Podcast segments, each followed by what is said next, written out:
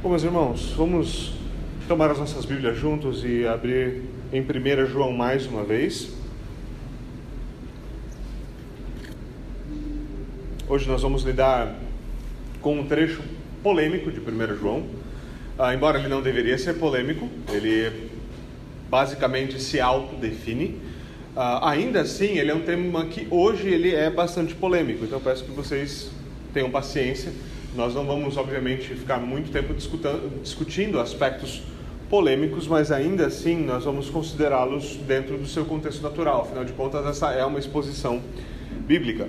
Agora veja, na última semana nós vimos como João nos assegura do conhecimento de Deus, três, três coisas: conhecimento de Deus, o perdão dos pecados e da vitória na fé. Ele insiste nessas coisas e aplica essas coisas. Ele confirma a fé da igreja nessas coisas aplicando a palavra de Deus. Agora, João passa a tratar de um tema, mais uma vez, no qual há confusão, um tema que gera polêmica, certo?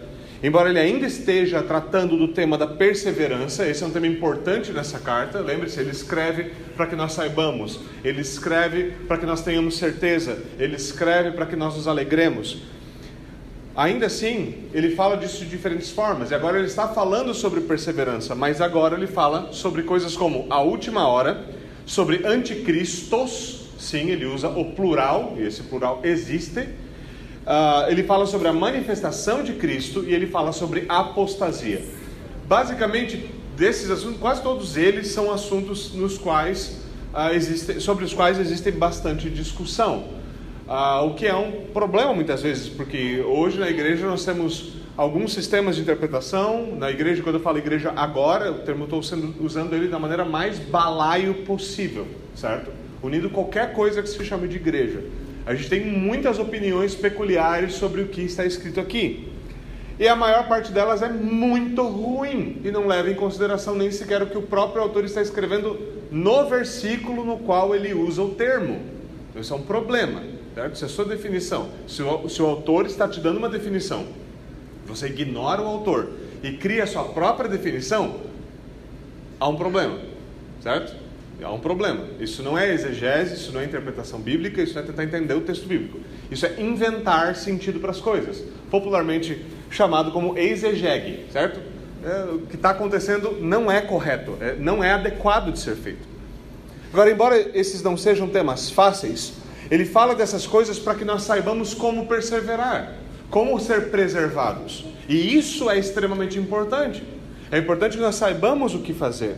Logo, ele fala sobre essas coisas como ataques à igreja, como uh, o perigo, ataques à igreja, ataque à fé da igreja e o perigo de falsa doutrina. Sempre houve perigo em falsa doutrina. Sempre houveram ataques à igreja. Não é porque agora alguns governadores decidiram, certo, uh, inventar umas coisinhas divertidas, certo? Porque agora tem uma cepa que realmente é fatal porque agora tem alguma coisa, porque agora o lockdown vai dar certo, porque agora vai tudo isso, que outras coisas são justificadas, certo?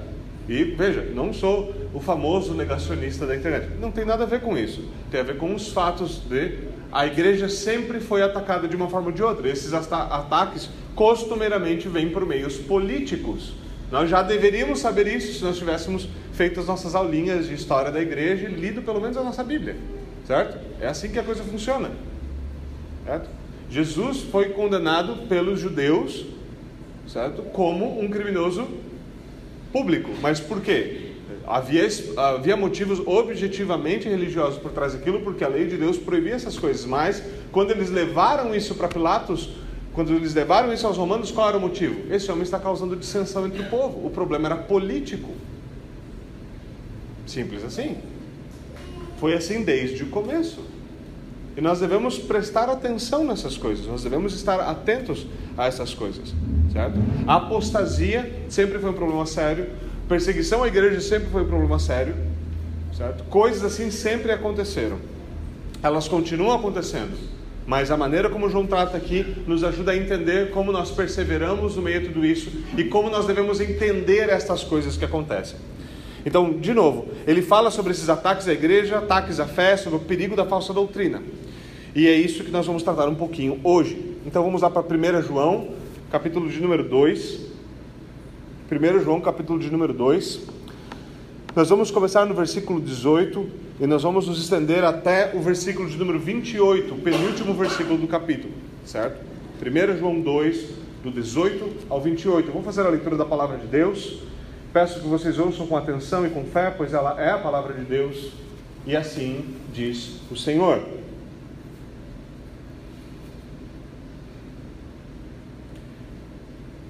Filhinhos, esta é a última hora. E assim como vocês ouviram que o anticristo está vindo, já agora muitos anticristos têm surgido. Por isso sabemos que esta é a última hora. Eles saíram do nosso meio, mas na realidade não eram dos nossos, pois se fossem dos nossos teriam permanecido conosco.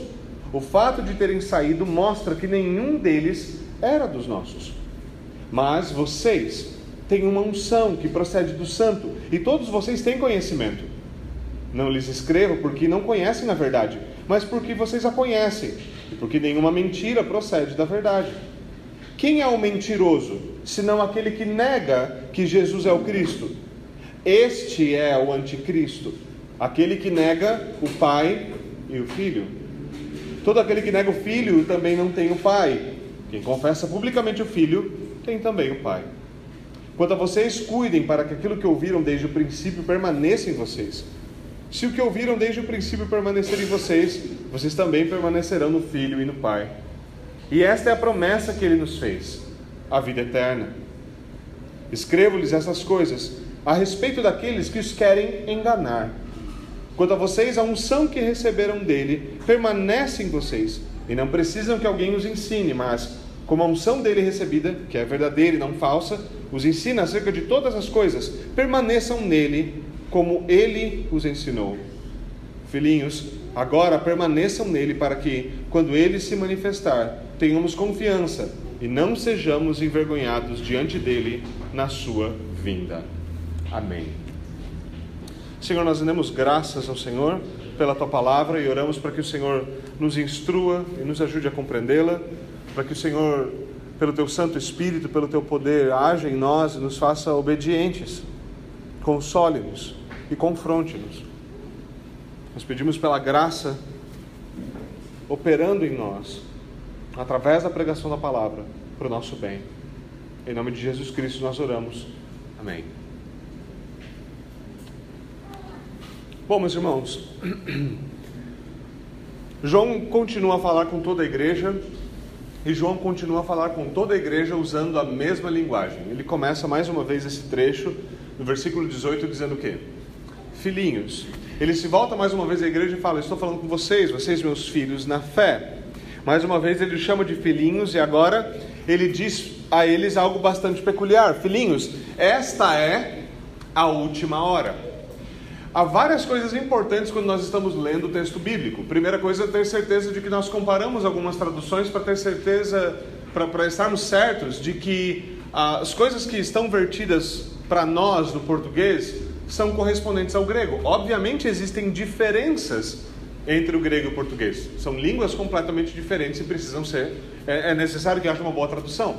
Essa tradução aqui não tem problema algum com ela, certo? O que João está dizendo é: esta é a última hora. Agora, se eu falo para você hoje, esta é a última hora, que hora que é a última hora? Ora, é esta. A pergunta aqui imediata e a primeira é: de que tempo João está falando? Quando era a última hora? A hora dele, o momento em que ele estava vivendo. Você recebe uma carta no primeiro século de um apóstolo dizendo: Esta é a última hora. Você interpreta: daqui dois mil anos será a última hora. Faz sentido? Não faz sentido. É impossível essa interpretação fazer sentido, a não ser que esta seja muito esticada, mas esticada assim de uma maneira assustadora.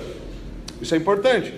Isso é importante porque quando nós voltamos esse texto, essa é a primeira informação que ele nos dá. Ele fala: "Esta é, esta é a última hora". E ele fala: "Nós sabemos por que esta é a última hora". E ele enfatiza isso através de repetição. Ele fala isso mais de uma vez. Isso é uma marca de João. Ele usa essas repetições do seu evangelho e no Apocalipse ele também usa repetições por exemplo, principalmente repetições correlacionadas a marcadores do tempo. Por exemplo, um dos marcadores de tempo mais constantes em Apocalipse é: pois está próximo. Pois essas coisas estão próximas. É importante perceber isso, certo? Quando ele, quando ele está falando? Para quem ele está falando? Sobre quando ele está falando? Essas perguntas devem ser respondidas adequadamente. Agora veja, agora mais recentemente na história da igreja, nesses últimos séculos, certo? Talvez nesses últimos dois séculos, muitas interpretações propostas sugerem que João está falando sobre a vinda de Jesus. E que o que João está dizendo quando ele fala esta é a última hora é que a vinda de Jesus é iminente, ou seja, ele pode voltar a qualquer momento do nada. Então talvez hoje você vai estar voltando para casa e pum, ele voltou. Porque vai vir como ladrão, ninguém sabe. Então pode ser a qualquer momento, do nada. Mas não é isso que João está falando, porque veja, se João estivesse falando, Jesus pode vir, a, esta é a última hora, e isso é tão a última hora, tão a última hora, que a qualquer momento Jesus pode vir. Aí qualquer um vai falar, cara, tem dois mil anos. Tem dois mil anos. E pessoas, obviamente, já levantaram essa objeção, tanto é que existe no meio mais liberal da interpretação bíblica aqueles que dizem João estava errado em sua cronologia. Se essa é a interpretação adequada do texto, João estava errado. Como poderia ser aquela última hora? E esse última hora significa a vinda final de Jesus Cristo. E se passaram dois mil anos, você consegue imaginar a igreja primitiva recebendo essa carta de João falando ele escreveu para nós para nos consolar, para a gente ter consolo, saber o que está acontecendo. Aí você recebe a carta e fala: opa, é a última hora. E aí você fica preparado. E nunca chega. E aí se passam séculos, séculos e séculos. E não chega. E aí você começa a perguntar: João, tem certeza que você usou o calendário certo? Tem certeza? Tem certeza que esse é o calendário mesmo? Várias, várias interpretações sugerem esse tipo de erro. Muitas pessoas tratam isso com ironia. Jesus vai voltar a qualquer momento, né? Sim, como ele fez nos últimos dois mil anos. Muitas pessoas são extremamente irônicas sobre isso, dizendo que a hora sobre a qual João está falando está durando então dois mil anos, talvez vai durar sei lá mais quanto. A nossa pergunta é: isso quer dizer que João está equivocado? Ora, se a nossa interpretação é uma interpretação bíblica que leva em conta a autoridade e a inspiração da palavra de Deus, então ela é uma ela deve ser uma, uma interpretação pressuposicional, ou seja, nós partimos do pressuposto da inspiração e inerrância bíblica. E se nós partimos desse pressuposto, se um Deus inerrante e santo inspirou as Escrituras, um Deus inerrante e santo não erra. João não estava errado. O problema é que alguns de nós são tão arrogantes que a gente prefere acusar o apóstolo de estar errado do que assumir que a nossa hermenêutica é uma porcaria e não serve para nada. E aí é um problema. Quando você interpreta as escrituras e o resultado final é que você é bom e Deus está errado, tua interpretação é horrível. Ela é digna do inferno. Ela não presta para nada. Certo? E veja, em dias como os nossos, em que impera, impera, não é brincadeira quando fala sobre isso. Não é porque um ou outro fala sobre isso, porque agora virou, virou ficou famoso falar sobre isso, né? Ficou é, popular falar sobre isso. Não, mas na nossa geração impera, impera o analfabetismo funcional. As pessoas conseguem não compreender uma mensagem de 140 caracteres no Twitter. 180 agora, sei lá, não uso. É. A gente consegue fazer isso. Então você imagina lidar com um texto que tem pelo menos dois séculos. Certo? Então nós precisamos lidar com João da maneira, de uma maneira justa. E essa maneira não é dizendo que ele está equivocado quando ele é inspirado e nós estamos apenas tentando compreender o seu sentido. Isso quer dizer então que nós devemos levar texto a sério. Ou seja, quando João diz esta é a última hora, João estava falando que aquela era a última hora e que algo estava prestes a chegar ao fim, de que de fato algo iria acontecer. A pergunta que deve ser respondida é: o que é aquela era a última hora, mas a última hora para quê? O que haveria de acontecer? O que? Não basta nós dizermos o que isso não significa. Eu já falei isso para vocês várias vezes, eu vou continuar dizendo isso. Então, alguns teólogos são bem ligeiros. Então eles vêm e falam assim: não, esse texto não significa isso. Tá, mas o que, que significa? Não sei, mas isso aqui não pode ser. Então, esvaziar uma coisa de significado não ajuda ninguém. Você precisa dar o significado adequado. Algumas vezes no Novo Testamento nós ouvimos essa, esse linguajar e nós devemos prestar atenção a quando esse linguajar aparece. Geralmente esse linguajar no Novo Testamento é usa, uh, que é usado no Novo Testamento são os últimos dias. Várias vezes ele aparece, várias vezes, porque estes são os últimos dias. João vai adiante e fala: agora estas são as últimas horas. Mas é o mesmo linguajar, é a mesma ideia. Por exemplo, Pedro, quando ele está pregando no dia do derramamento do Espírito Santo, ele usa essa linguagem. Ele está citando o profeta Joel, dizendo que a profecia de Joel está se cumprindo naquele dia, a profecia sobre o derramamento do Espírito. E ele diz o que? O que acontece aqui hoje é o que foi predito pelo profeta Joel. O que foi predito pelo profeta Joel? Joel disse: Nos últimos dias, disse Deus, eu derramarei do meu espírito sobre toda a carne. Atos 2,17. Quando que Deus faria isso? Atos 2,17 diz que aquele é o cumprimento daquilo. Deus fez isso no dia de Pentecostes. Algumas pessoas hoje, em especial no meio pentecostal, muitas delas, acreditam que desde então é Pentecoste, todo dia, todo domingo, toda reunião de, de, de qualquer coisa que você vai fazer. Certo? Todo dia tem línguas de fogo sobre a cabeça das pessoas. Não na boca, era sobre a cabeça, tá? Leia o texto direito. Certo? Leia o texto direito. Olhe para as representações pictóricas que a gente tem ao longo da história da igreja. As línguas de fogo não era língua dentro da boca. O texto diz que aparecia sobre eles como que línguas de fogo. Sobre eles, não na boca deles. Tá? Então o irmão que vem e fala, ah, eu tenho uma língua de fogo, é outro problema. Provavelmente, sei lá, ele queimou a língua. Eu não sei o que, que é. Tá? Não faz sentido a coisa. Mas João fala: ali aquilo está se cumprindo, ali aquilo está se cumprindo. E aqueles, então, esse era um dos sinais de que aqueles eram o quê? Os últimos dias. Por quê? Porque a profecia dizia: nos últimos dias eu derramarei do meu espírito. Então, quais eram os últimos dias? João, eh, Pedro volta a falar disso em sua carta. Ele fala que o precioso sangue de Cristo, lá em Pedro, 1 Pedro 1 e 20, ele diz: O precioso sangue de Cristo nos foi revelado nestes últimos dias. Quando o sangue de Cristo foi revelado? Hebreus fala a mesma coisa. Paulo, na minha opinião, quando escreveu Hebreus, ele disse o seguinte: Deus nos falou nestes últimos dias por meio do Filho. Nestes últimos dias. O que isso significa? Bom, a Escritura usa essa linguagem constantemente. Ela dá sinais históricos, temporais, marcadores cronológicos, se você preferir, para quando isso aconteceu. E essa terminologia nos diz que os últimos dias são os últimos dias da antiga ordem, os últimos dias do Antigo Testamento, os últimos dias do Antigo Pacto. Do Antigo Pacto.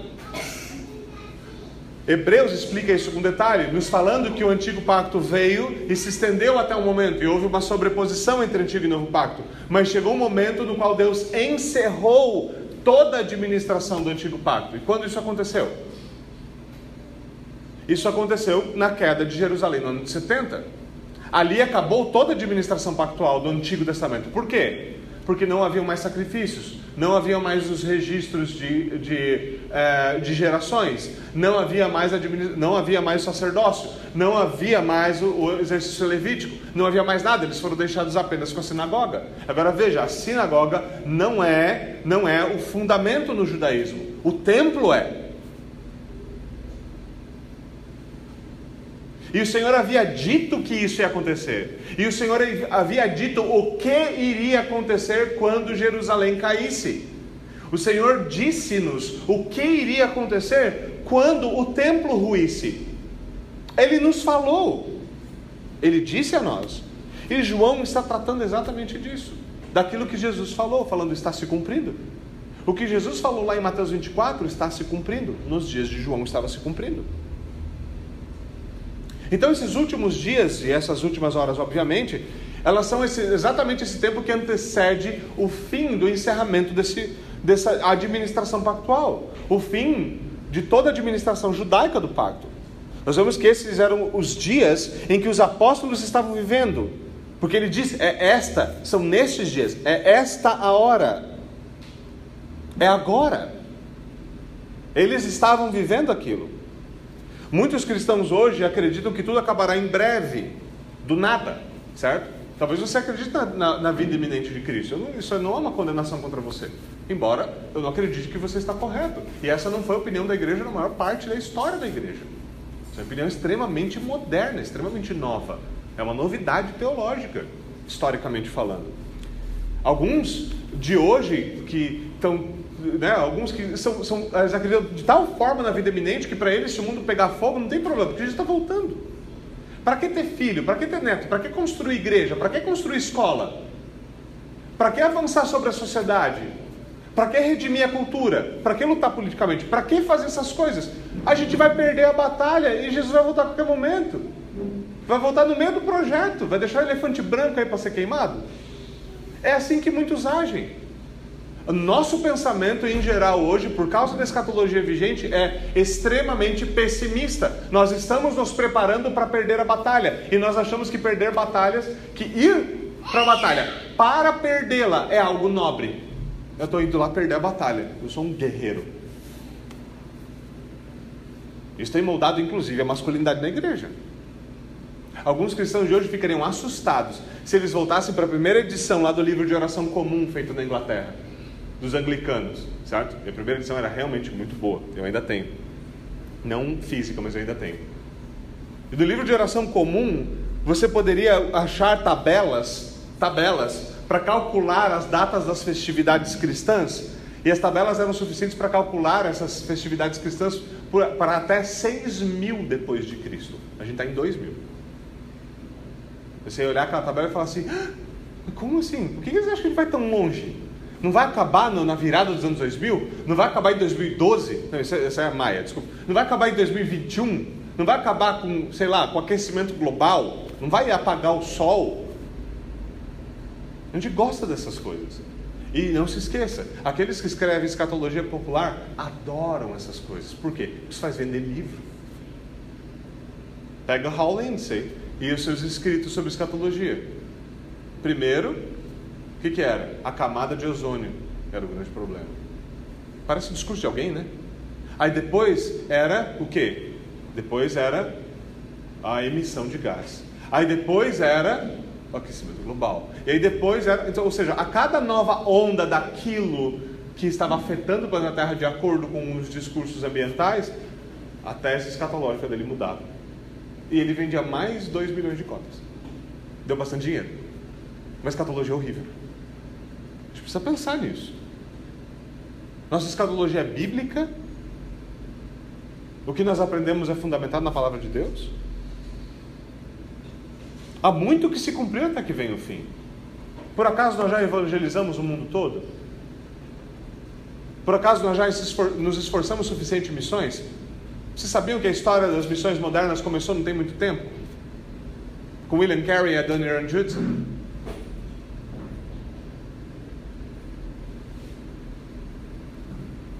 Eu concordo aqui com um grande teólogo de Princeton, B.B. Warfield. Ele disse o seguinte: a igreja cristã nos seus dias, faz pouquinho tempo que ele morreu, tá? A igreja cristã está em sua infância. Nós não estamos à beira do fim. João estava à, do, do, à beira do fim de uma era, de uma administração pactual específica. Nós ainda temos muito trabalho pela frente. Nós ainda temos muita obediência pela frente. Então João fala: estes são os últimos dias. Esta é a última hora. Diz que ele está falando. Esta é a última hora.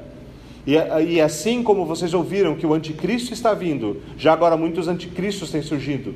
Por isso sabemos que esta é a última hora. Entendeu? Como é que ele sabia?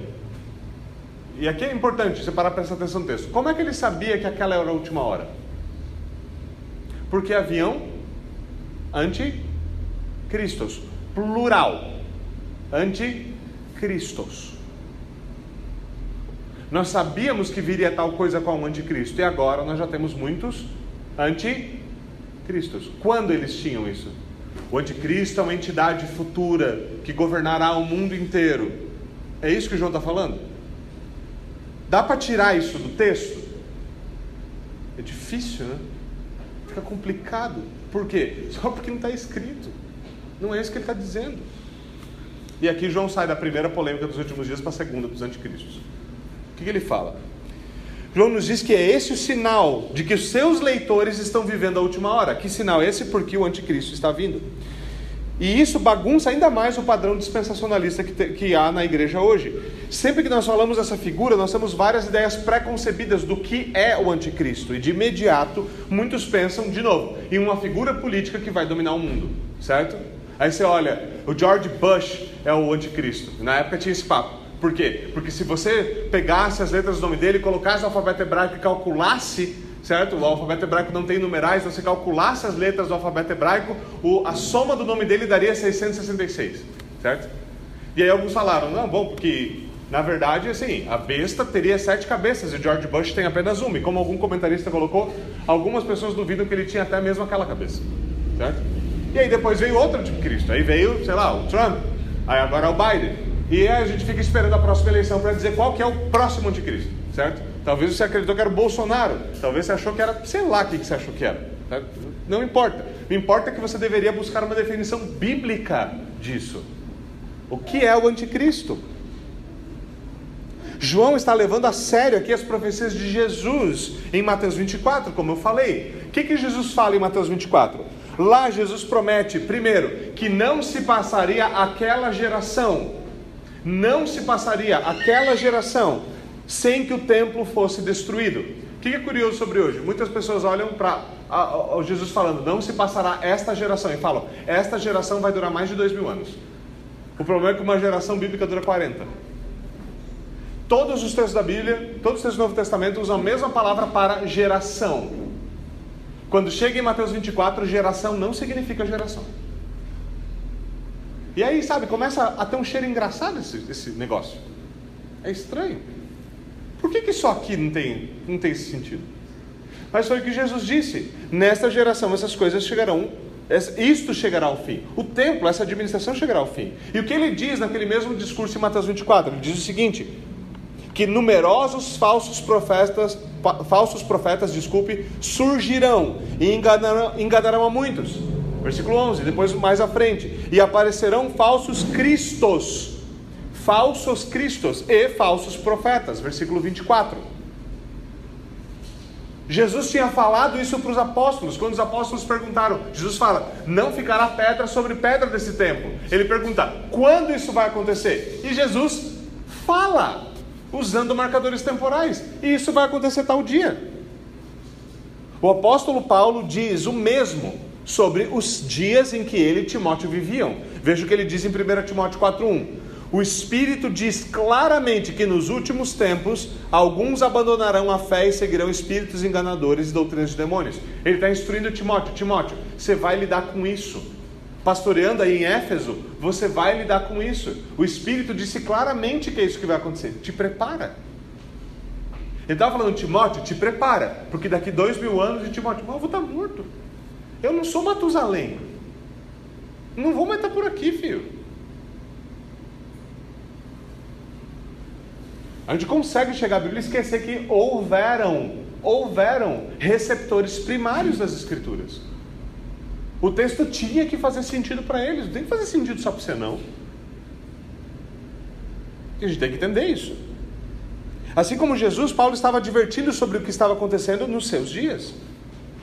Esses textos são importantes porque para nos ajudar, junto com o nosso texto, a compreender o que é o anticristo. O, como definir isso? Primeiro, porque João deixa claro que ele não é uma entidade única. João usa o termo no plural. Ele diz: está vindo anticristo e já tem muitos anticristos. Ele usa o termo no plural. Ele está nos dizendo que isso é há uma pluralidade. E de novo, ele não está falando de um poder global, ele está falando de algo que sai de dentro da igreja. E não é um desviado que vira um poder global. Não é disso que ele está falando. Nós costumamos pensar assim por quê? Porque muitos associam o anticristo ao homem da iniquidade, em 2 Tessalonicenses, certo? Normalmente esse padrão você vê. O anticristo é o homem da iniquidade.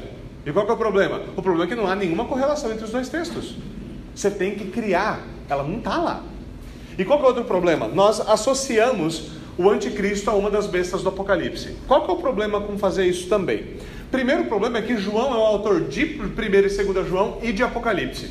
Esse é o primeiro problema. Então você espera que ele vai deixar claro que essas duas figuras são têm alguma correlação. Qual que é o problema? É que João não faz isso. O problema é que o termo anticristo só aparece na escritura. Anticristo e anticristos, o seu plural grego, só aparece na escritura em 1 e 2 João. Ele não aparece nenhuma vez em Apocalipse e nenhum dos escritos de Paulo. O próprio João, que escreveu sobre anticristos, não associou as bestas sobre as quais ele estava falando com os poderes do anticristo. Ele não fez isso, mas a gente faz, porque a gente entende, João, você não estava ligado. João não faz isso. Esses termos só aparecem em 1 e 2 João. E qual que é o problema fundamental aqui, meus irmãos? É que João diz em 1 e 2 João o que é o anticristo. Ele nos fala o que é o coiso. Ele diz, ele dá uma definição. E qual é a definição? Olhe para mim, leia comigo o versículo 22, por favor.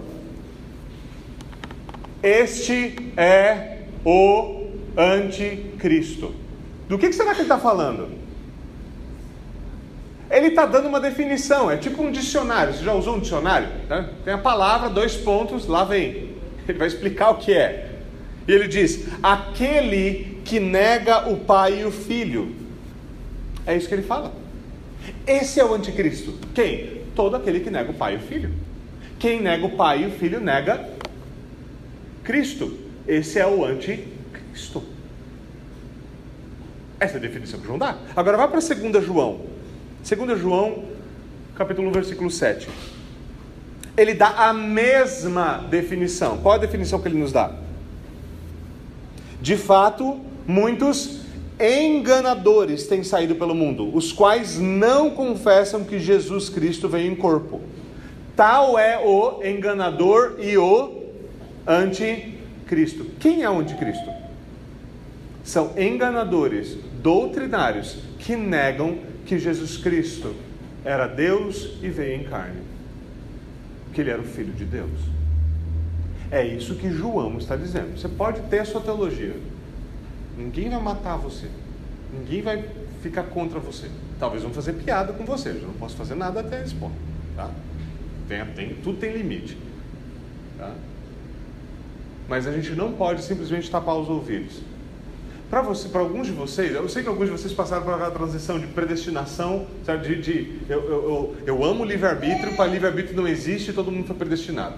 Boa parte de vocês passaram por isso, certo? E para aquele estágio meio bagunçado, no qual você faz disso uma bandeira de guerra, tá? E talvez você se lembre, eu sei a história de alguns de vocês aqui, tá? Eu conheço alguns de vocês aqui bem, eu sei muito bem o tipo de transição que vocês passaram, certo? Que era do tipo assim, a Bíblia não fala nada sobre predestinação, e daí você encarava um texto sobre predestinação e falava assim, isso aqui não tem nada a ver com predestinação.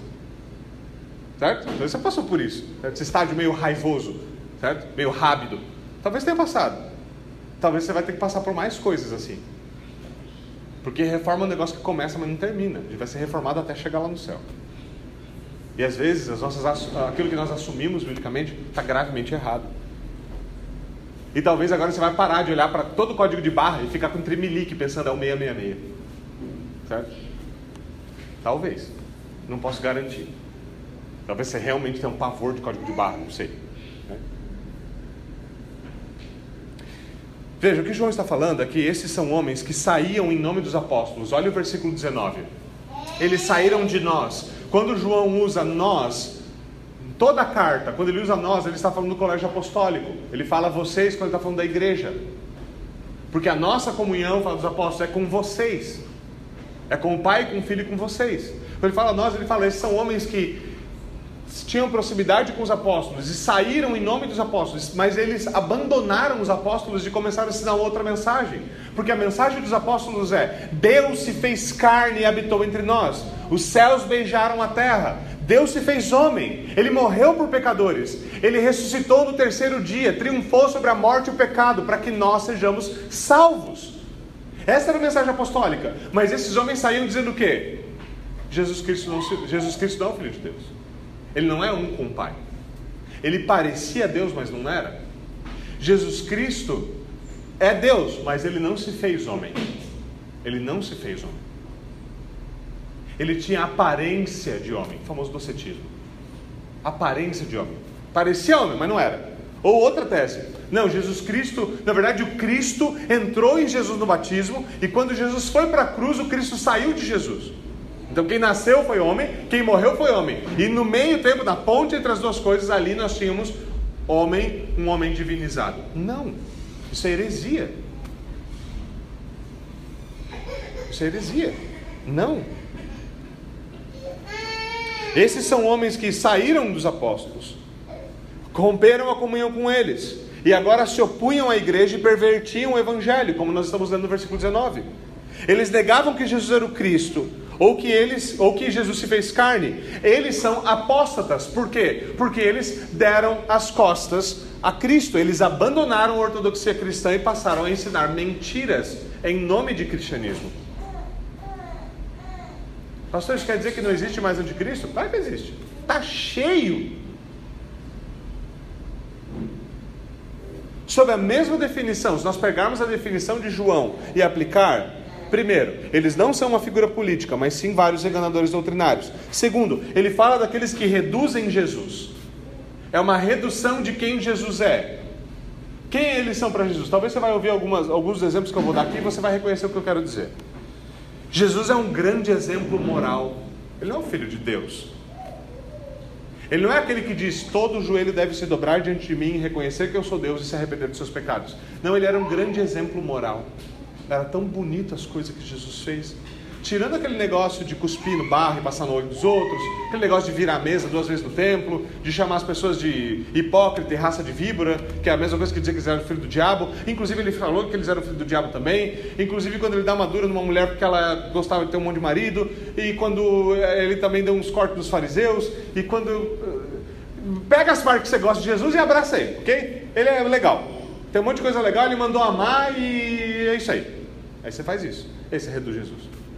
Ele não é quem ele diz que ele é, ele é quem você quer que ele seja. Ou ele é um grande líder revolucionário. Essa é a nova. É Jesus e Che Guevara. Certo? O que é para ser Deus e o diabo lado a lado?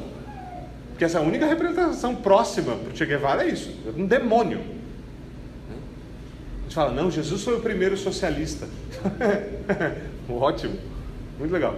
Fora o anacronismo estúpido, certo? Fora anacronismo estúpido, a, a, a capacidade de leitura é um negócio assustador. É, por isso você entende. O analfabetismo funcional faz estrago mesmo. Você consegue ler o Novo Testamento e chegar com anos Jesus era socialista. Certo? Ou um proto-socialista, sei lá. Parabéns. Parabéns. Realmente, ele morreu pela revolução, certo? A fim de que os romanos abrissem mão das suas riquezas e não houvesse mais certa classe dominante. Ok. Ainda outra coisa, Jesus era um bom, um bom exemplo, ele era a maior das criaturas de Deus. Isso é defendido por algumas, por algumas igrejas, como por exemplo, uh, algumas ditas igrejas, como por exemplo, Testemunhas de Jeová ou Mormons. A maior das criaturas de Deus, a primeira criação de Deus. O que é isso? O nome disso é heresia. Heresia não é o seu amigo que tem uma definição esquisita de anticristo. Heresia é um cara que nega que Cristo é Cristo, que ele é Deus, que ele é homem-deus, duas naturezas, hipostaticamente unidas na mesma pessoa. Perfeitamente Deus, perfeitamente homem. Se tornou homem pelo, nascendo do ventre da Virgem Maria, foi gerado pelo Espírito Santo, que morreu por nós e para nossa salvação. Para que ali, naquela cruz, estivessem perfeitamente representados e mediados homens devedores, pagando com a morte os seus pecados, e Deus vingando a justiça contra nós, para que nós pudéssemos ser reconciliados com Deus e pudéssemos ser unidos a Ele eternamente em graça e alegria. Esse é o Evangelho, não tem outro. Não tem outro. Como disse George Whitfield, você pode, pregar um, você pode pregar o Evangelho melhor do que eu, mas você não pode pregar um Evangelho melhor do que o meu, porque esse é o único Evangelho que tem. Esse é o único Evangelho que tem. João está falando desde os judaizantes dos seus dias. Por que os judaizantes dos seus dias? Os judaizantes falavam, não, Jesus não, não pagou pelos pecados perfeitamente, ele não é perfeitamente Deus. Os judeus, seus dias, negavam que Cristo era Deus. Quando Cristo falou para eles que era Deus, eles falaram o quê? Blasfêmia, mata o cabra. Foi isso que eles fizeram. A luz brilhou para eles e eles fizeram tudo para apagar a luz. e no final das contas a luz brilhou e dissipou as trevas. Ele fala dos antigos docetistas, dos antigos gnósticos, mas ele também fala dos mormons e dos Valdemiros Santiagos de hoje. Não é diferente. Vai dar uma olhadinha na cristologia do Valdomiro Santiago. Você acha que é ruim a teologia da prosperidade dele? Você espera ele falar sobre natureza de Cristo. É uma aula de heresia à parte. Assim, ó, tinindo, tinindo. Aí pegar homens como William Lane Craig, famoso apologeta. Agora está numa uma, uma maré terrível de apologeta. Que tem de apologeta fazendo caca é uma coisa absurda, certo? Mas dá uma olhadinha na cristologia. Pergunta qual a diferença entre o seu Jesus e o Jesus do testemunho de Jeová que deixa cartinha sua, sua caixinha de correio. Por que, que a gente não está tudo congregando junto?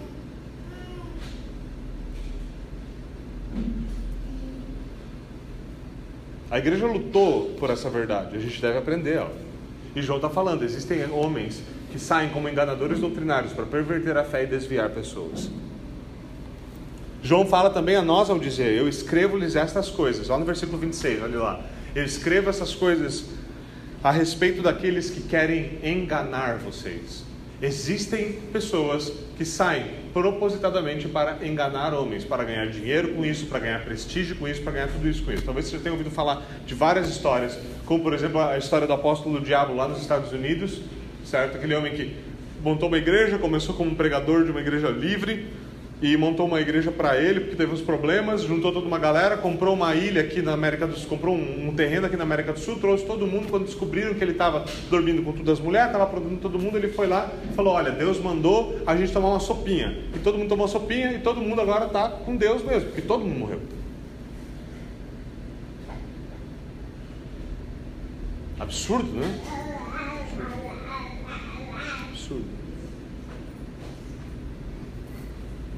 Mais uma vez, como no versículo 19, esses homens abandonaram a verdadeira fé. João aqui, ele fala sobre a perseverança e apostasia, ele contrasta as duas coisas. Aqueles que se voltaram para, para a mentira, ele fala sobre verdade e mentira, ele fala sobre os que se voltaram para a mentira e os que abraçaram a verdade e permanecem. Esse é o termo chave aqui. Permanecem na verdade. Aqueles que se voltaram para a mentira e os que permanecem na verdade. Aqueles que saíram de nós e aqueles que são conosco. João aqui fala sobre a perseverança e a apostasia. Existem homens que são parte da igreja visível, mas já foram, jamais foram enxertados em Cristo. Eles estão ali esperando uma oportunidade para enganar. Nunca pertenceram à igreja invisível.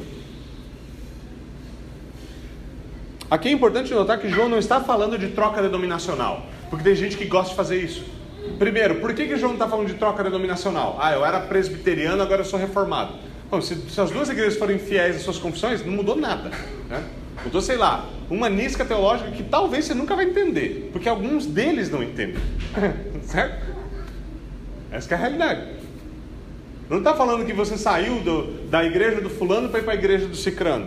Não tem nada a ver. Primeiro, porque não existiam denominações nos dias de João. É anacrônico falar que o problema era denominacional. Não existia denominação. Denominação é um negócio extremamente moderno. João está falando de deixar a verdadeira igreja, onde quer que ela se manifeste como verdadeira igreja. Como dizem nossas confissões, quais são as é, o que é a verdadeira igreja? Quais são suas marcas? A verdadeira igreja é o lugar onde a pregação do evangelho é fiel, a administração dos sacramentos é feita de maneira adequada e a disciplina eclesiástica. Essas são as três marcas fundamentais da verdadeira igreja. E têm sido confessadas assim por maior parte da história. Certo? São, são algumas dicas do que é. Essas são coisas importantes. Mas João não está falando de você trocar de uma denominação pela outra. João está enfatizando aqui termos como nosso e conosco. São dos nossos, não teriam saído de nós, teriam ficado conosco. E ele fala disso em termos sobre em termos da verdade sobre quem é Jesus Cristo. Quem é dos nossos? Quem confessa que Jesus Cristo é Deus e homem e morreu por homens para nos reconciliar com Deus. Há uma coisa importante aqui. Negá-lo resulta em uma perda irreparável. Veja o versículo 23, João diz: Todo aquele que nega o filho também não tem o pai, e quem confessa publicamente o filho também tem o pai. É impossível comunhão com Deus somente por meio do mediador. Quem é o mediador? Aquele que representa perfeitamente Deus e homens. Deus, homem, Jesus Cristo. Se você negar o mediador, não tem. É que nem você é, você é quebrado, você quer comprar um carro financiado e não tem banco que te preste dinheiro. Você não vai ter um carro. Você precisa de um mediador. A reconciliação é da mesma forma. Você não pode reconciliar você mesmo com Deus. Você precisa de um mediador. E esse mediador foi dado pelo próprio Deus. E o nome dele é Jesus Cristo. Salvação só é possível por meio dele. Aquele que aqueles que apostatam e se voltam para enganar com falso ensino, dão as costas ao filho. Eles rompem a comunhão. E esta comunhão com a Trindade é importante notar aqui. Toda vez que João enfatiza, toda vez João está enfatizando isso, a comunhão com a Trindade é refletida na comunhão com a igreja. Comunhão com a Trindade é refletida com a comunhão na igreja. Sempre. Sempre que João fala disso, ele fala, porque a nossa comunhão é com vocês, a nossa comunhão é com o Pai e com o Filho e a comunhão de vocês é conosco. Porque Cristo nos reconciliou com ele, consigo mesmo por meio do seu Filho. Ele nos reconcilia com homens e nos faz parte de uma unidade. Isso é um problema. Isso é um problema para aqueles que são contrários à membresia. Isso é um problema, porque tem muitos hoje que falam é proibido ser membro de igreja. Não existe membro de igreja na Bíblia, que é outra nota sobre a, a, a, o analfabetismo moderno quando se chega para a leitura de um texto. Textos bíblicos falam coisas do tipo: sujeitem-se aos seus, líderes e aos seus pastores. Por exemplo, Hebreus 13. E a pergunta é: quem é seu líder e seu pastor se você não é membro de uma igreja?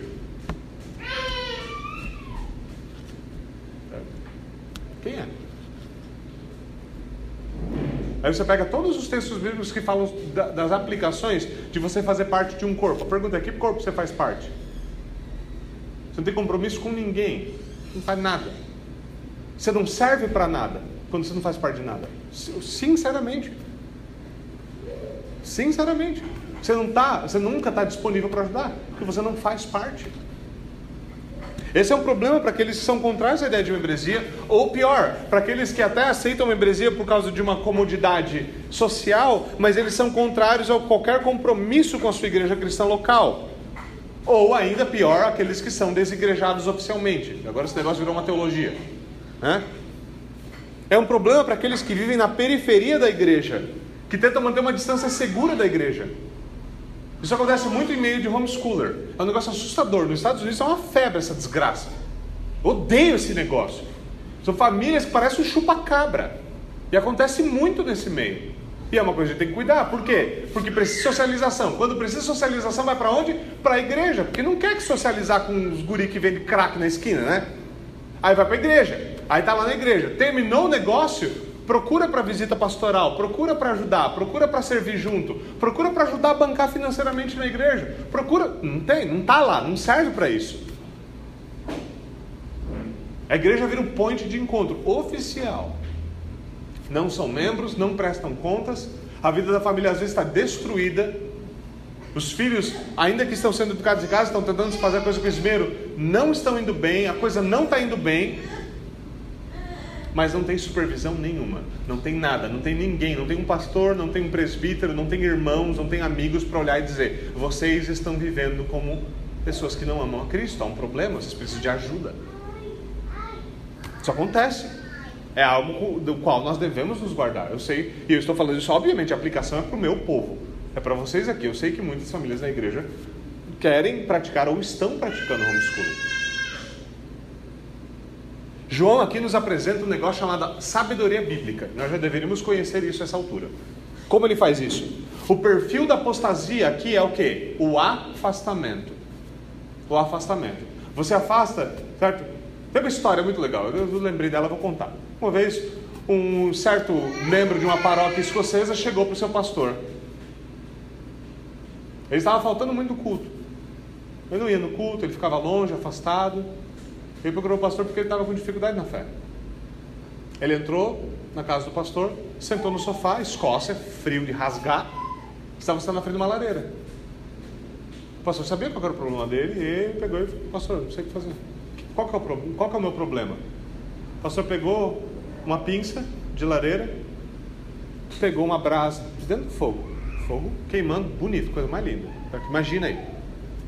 Ele pega a brasa, tira do fogo e coloca na parte lateral da lareira, longe do fogo. O que acontece com a brasa? Ela esfria, fica preta. Ela não serve para mais nada. Você não faz nada com a brasa, não come a brasa. O pastor não fala nada, ele só pega a brasa de novo e devolve no fogo. Abre a mão, ela cai lá dentro e ela acende novamente. O pastor olha para ele, não fala uma palavra, ele fala, obrigado, pastor, levanta e vai embora. Deu para entender? Eu não estou defendendo o pastor, sei lá, sem vontade de falar, tá? Não é sobre isso a historinha. Mas é para a gente compreender como é que a coisa funciona. Você se afasta, seu coração esfria. Você se afasta e você começa a se tornar negligente. Porque uma das coisas que a comunhão faz é nos estimular a sermos dedicados naquilo que é extremamente fundamental na nossa vida. João está falando aqui daquilo que é chamado de sabedoria bíblica. Mais uma vez, o padrão da apostasia é o que? Afastamento, distância, segurança. Eu não quero me expor, não quero que ninguém se veja na minha vida, não quero que o pastor me diga que está errado, não quero nada disso. Eu quero que a hora que alguém vier me puxar a orelha, eu possa sair correndo, dizendo, nunca mais volto aqui, vou procurar uma igreja onde não faça isso comigo. Eu já ouvi isso, certo? Pessoas se aproximando, falando, não, eu quero virar membro. Aí você puxa a orelha e fala assim, eu não quero ficar nessa igreja porque aqui o pastor fala dos nossos pecados. ok. Procure uma na qual não fala dos seus pecados e você terá achado certo? uma não igreja. É porque o meu pastor antigo nunca me chamou atenção. É por isso que você vive que nem um menino mal educado, só que com 40 anos na cara. Né? Talvez seja isso. A bênção da perseverança acontece aonde? Em comunhão. Como a gente pode dizer isso? Por que a gente pode dizer isso? Porque é isso que diz a Escritura. Veja, por exemplo, Eclesiastes 4, 9 e 10, que ele diz: É melhor serem dois do que um, pois se um cair, o outro levanta o seu companheiro. Mas ai do que estiver só, pois caindo, não haverá outro que o levante. Uma coisa que você quer quando você começa a, a a, a, mexer as suas engrenagens teológicas para pensar em alguma coisa, e você fala um, absurdo teológico, é um amigo que te ame e que também ame a Deus e teologia para falar assim: larga a mão de seu herege safado. E você fala, mas por quê? Porque você está falando isso aqui é contrário às escrituras. Então, oh, obrigado. Você quer esse cara, porque leais são as feridas feitas por um amigo. Nós muitas vezes negligenciamos exatamente esse fato, que perseverança acompanha comunhão. É mais fácil serem dois do que um. É mais fácil. Homens, ouçam isso com atenção.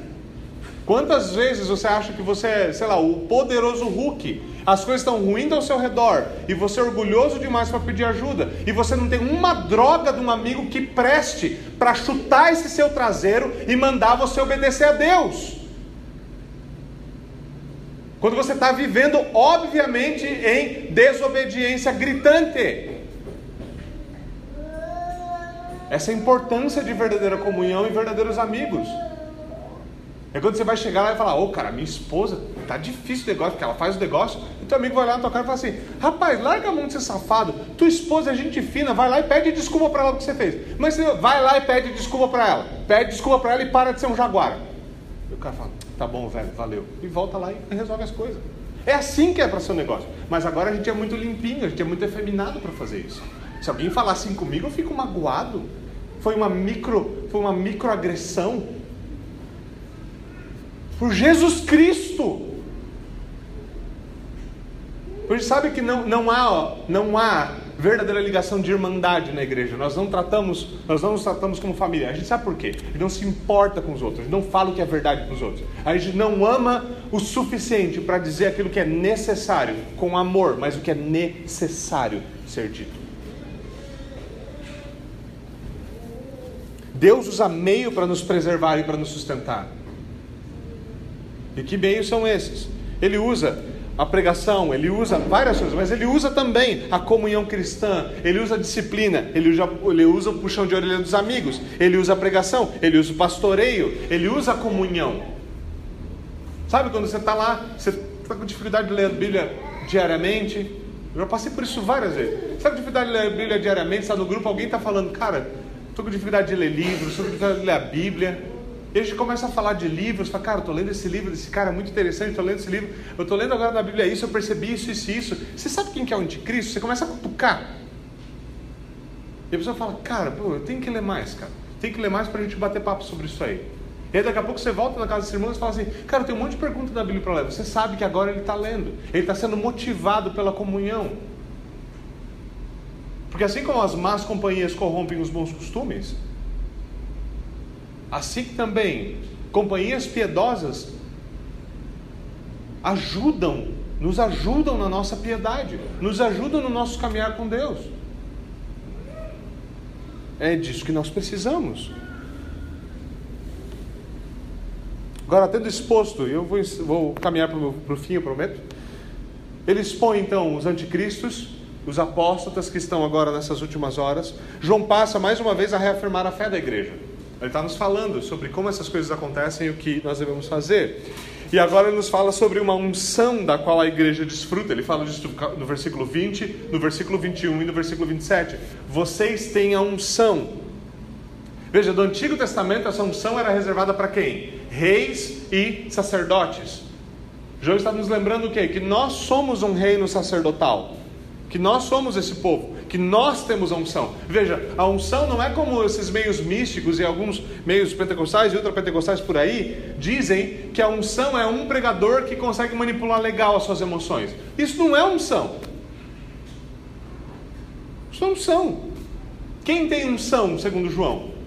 Vocês, ou seja, a igreja. Vocês têm a unção. Como? Como pode todo cristão ter a unção? A resposta é simples Todo cristão foi gerado pelo Espírito Santo. Todo cristão foi batizado pelo Espírito Santo na sua conversão. O batismo com o Espírito Santo não é uma, não é uma experiência posterior ao nascimento. Não é uma experiência posterior à conversão. Todos eles receberam o sinal do Espírito Santo no batismo. E todo cristão tem o Espírito habitando no seu coração e operando na sua vida. Essa é a descrição bíblica do cristão. Ele só é um cristão porque o Espírito está lá. Se o Espírito não estivesse lá, ele não seria um cristão. A sua promessa foi selada a nós. E que promessa é essa? João nos diz: a vida eterna. Quem é o selo da promessa? O Espírito. O Espírito é o selo da promessa. Ele é o Amém. Ele é o selo e garantia da redenção. Mas João nos diz mais do que isso. Ele fala dessa unção, ele fala que vocês têm essa unção e vocês têm o conhecimento. Ele afirma mais uma vez o conhecimento de Deus. Lembrando como João fala de conhecimento de Deus. Ele escreve porque nós conhecemos a verdade e não precisam que ninguém os ensine. E aqui é outra coisa que às vezes dá problema. João fala, vocês conhecem a verdade, não precisa que ninguém, que alguém os ensine. João está contrastando aqueles que negam a verdade e aqueles que conhecem a verdade. Crer, como alguém já disse, crer é também pensar, se eu não me engano foi Stott. E o conhecimento é um elemento fundamental da fé. Agora, enquanto cristãos podem ser confusos doutrinariamente, o chamado da Escritura é para que você e eu cresçamos em graça e conhecimento. Se você hoje é fraco em teologia, isso não é desculpa, você pode melhorar e crescer. Há meios para isso, há comunhão para isso, há livros para isso, há Bíblia para isso. A Escritura nos ensina a crescer em graça e em conhecimento, e parte desse conhecimento é teológico. O Espírito que nos unge nos guia a toda a verdade. Essa é a sua promessa. E pela sua palavra nós podemos julgar se o ensino é verdadeiro ou falso. Isso aconteceu com o apóstolo Paulo. Você imagina?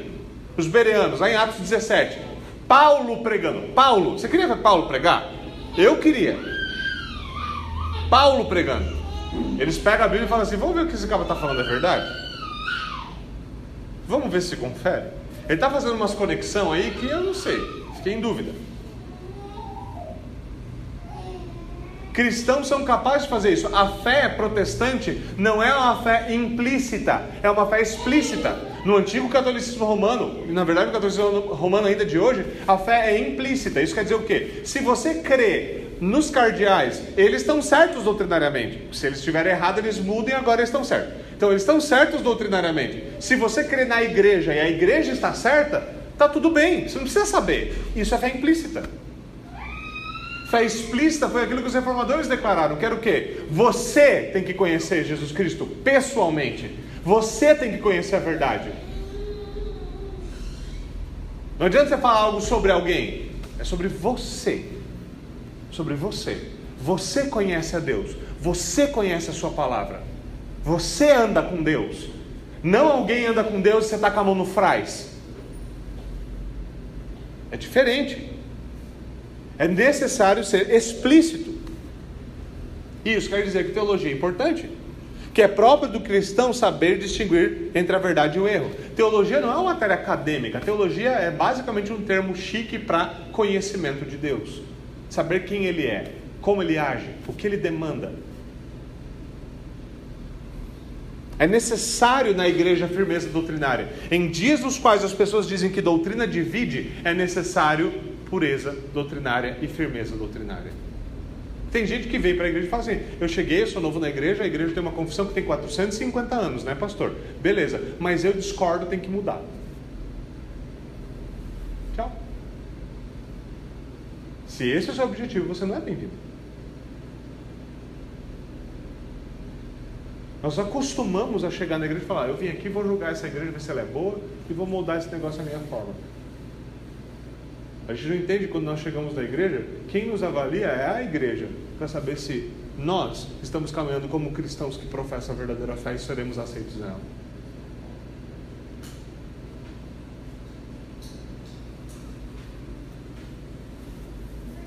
João associa essa perseverança a esse conhecimento, a esse ensino ao conhecimento da verdade, capacidade de distinguir verdade e mentira. Isso é importante dizer aqui por quê? Porque muitos hoje usam esse texto para dizer que pastores e mestres não são necessários. Não é necessário que ninguém os ensine. Não é necessário alguém que os ensine. bom, a primeira coisa que você deve pensar, se você já pensou que isso legitimiza isso, é o seguinte: se não fosse necessário que ninguém os ensinasse, João não estava escrevendo. Porque ele está explicando, ele está ensinando, ele está instruindo. João não é besta. Vai falar, bom, já que não é necessário, ele abrir a carta, já que é, não é necessário que alguém os ensine, Deus abençoe. Vocês têm unção. Pronto. Seria a carta mais curta da Bíblia, com toda certeza. E João tem algumas das mais curtas, nenhuma chega a isso. Óbvio que ele não faz isso. Óbvio que ele não faz isso. Mas esse texto, basicamente, ele é usado então para para simplesmente ser um pretexto para ninguém, para não se sujeitar ao governo de uma igreja.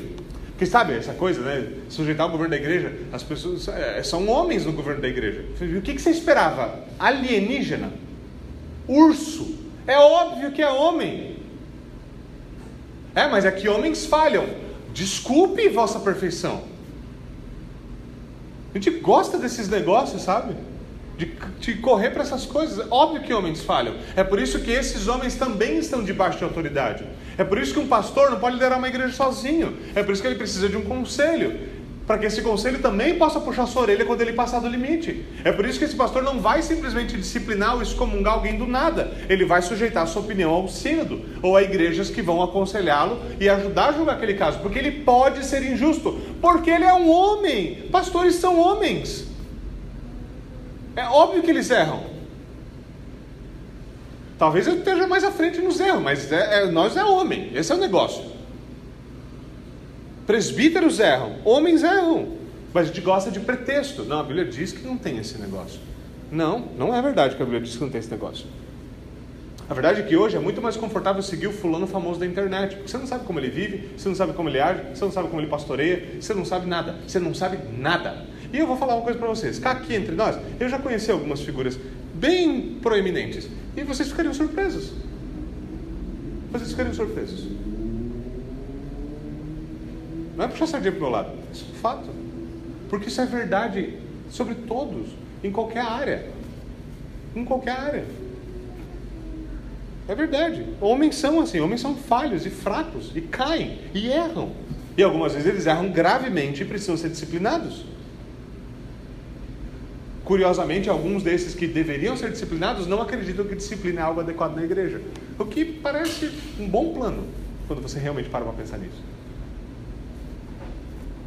Aqui é importante notar que se João estivesse dizendo então que todo ensino é inútil, primeiro, ele não ia escrever. Segundo, João está afirmando algo que é verdade sobre o cristão, que é o quê? Que ele tem o Espírito, ele tem unção do Espírito, e essa unção conduz à verdade.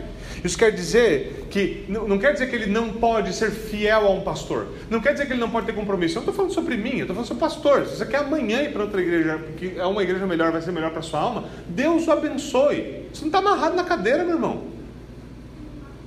Porque esse é um dos problemas que nós temos na igreja hoje. A gente pega o texto, maldito homem que confia no homem. E nós agimos como traidores com todo mundo. Eu sei o que é isso, nós já vivemos isso nessa igreja.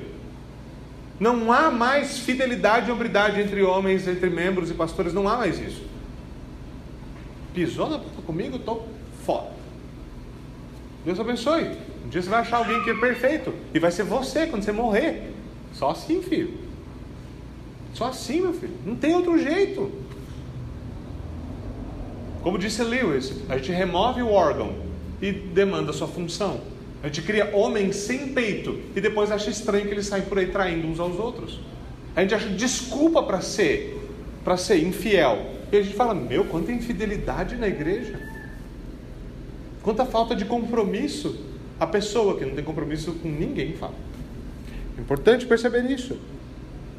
O que João está nos dizendo é que nós somos aptos como, como cristãos para estar em comunhão, para viver em fidelidade à comunhão da igreja, mas ainda assim julgar pela palavra de Deus. Poder chegar, pastor, e questionar, falando, pastor, isso aqui eu não entendi, isso aqui não parece estar correto. Pastor, tem outro autor que fala isso aqui, como é que a gente vai conversar? E sentar e ter uma boa conversa amadurecer, e talvez descobrir o quê? Que há uma discordância, mas que talvez essa discordância não seja fundamental à fé. Ou talvez, pela primeira vez na sua vida, você vai citar com seu pastor e descobrir, certo? Que seu pastor é um nestoriano. E falar, rapaz, tem que ser correndo daqui. Cara defende uma heresia que foi condenada no século V. Certo? Só isso. O pastor não acredita que Jesus Cristo é Deus. Ou pelo menos quando ele vai falar de Jesus Cristo, não parece que é Deus. Porque quem me salva na pregação dele sou eu. É importante isso. Perceber que o que João está falando é que nós somos aptos para isso. Nós estamos aqui parados e precisamos ser infiéis. Nós podemos ser fiéis, mas nós não estamos aqui parados e precisamos desligar o nosso, nosso cérebro para ouvir sermões e para sermos instruídos. Nós devemos ser instruídos em humildade e em fidelidade. E nós podemos avaliar isso biblicamente, com justiça e com lealdade. Isso é legítimo. Isso é legítimo. Nós não podemos distorcer essa verdade.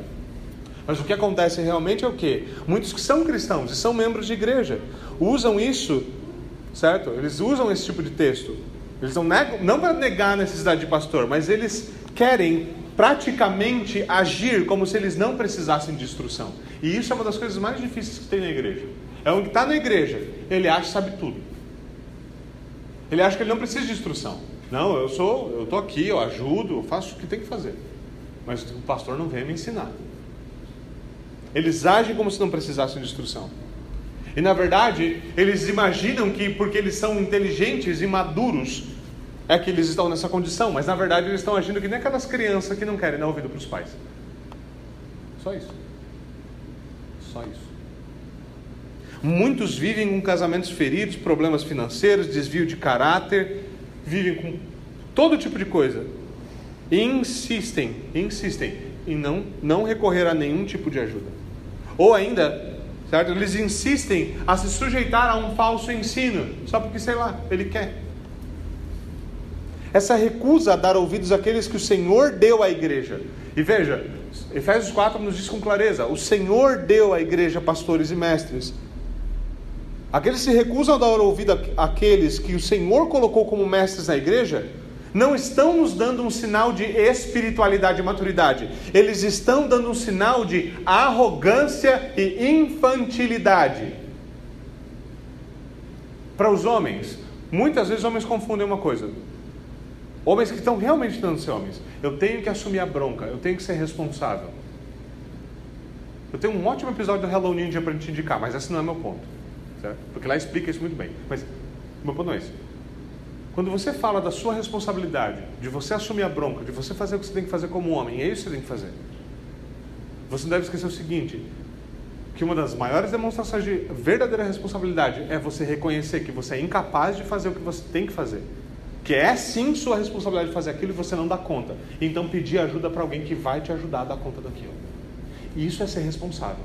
Ser responsável não é dizer o problema é meu e é por isso que está tudo uma desgraça, porque a responsabilidade é minha e eu não sei resolver. Isso é irresponsabilidade. Não se engane. Não bata no peito com uma casa em chamas atrás de você e fala: a casa está em chamas porque eu sou responsável e eu nunca usei um extintor na minha vida. Isso é idiotice. Paulo nos diz que pastores e mestres são um presente de Deus para a igreja. Eu não estou me achando aqui, é ele que disse, fui eu. Nós não vamos crescer se nós desprezarmos aquilo que Cristo nos deu. Nós não vamos crescer. Tem crente que é assim: Deus mandou ler a Bíblia, não lê a Bíblia. Deus mandou orar, não ora. Deus mandou ouvir pregação, não ouve. Deus nos mandou você se sujeitar ao, ao governo da igreja, a ser instruído, a ser pastoreado. Não vou. E aí fica, eu não sei porque eu não cresço. Eu vou comprar um novo livro, os 13 passos para o crescimento espiritual, para ver se tem alguma coisa nova que me faça crescer.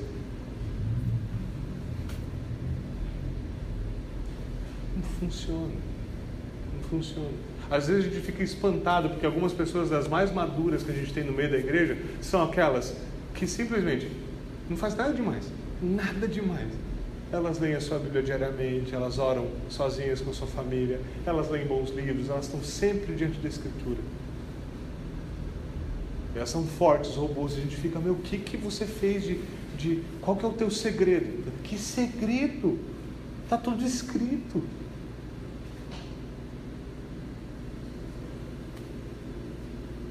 Por fim, tudo isso está atrelado ao quê? O ponto fundamental, perseverança.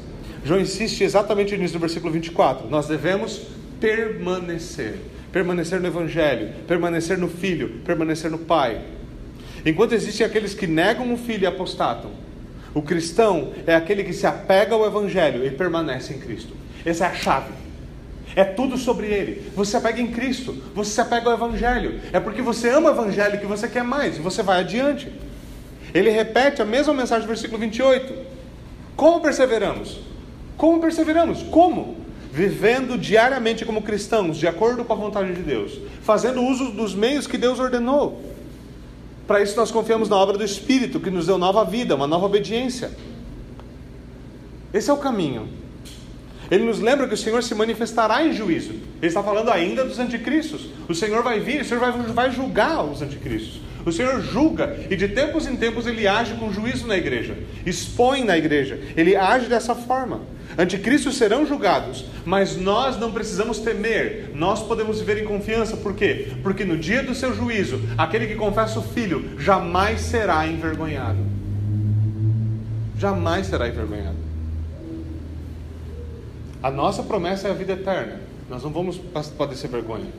Essa é a promessa das Escrituras: aquele que perseverar que se apegar até o fim, este herdará a coroa da vida. Como João diz aqui, esta é a promessa que ele nos fez: a vida eterna. Vamos até o Senhor em oração.